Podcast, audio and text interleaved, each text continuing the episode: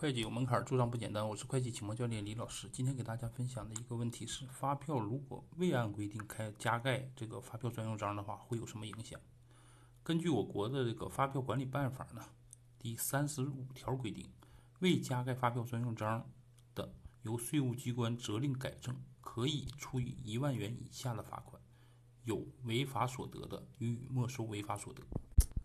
在实际工作当中呢，我们是不会等到税务局。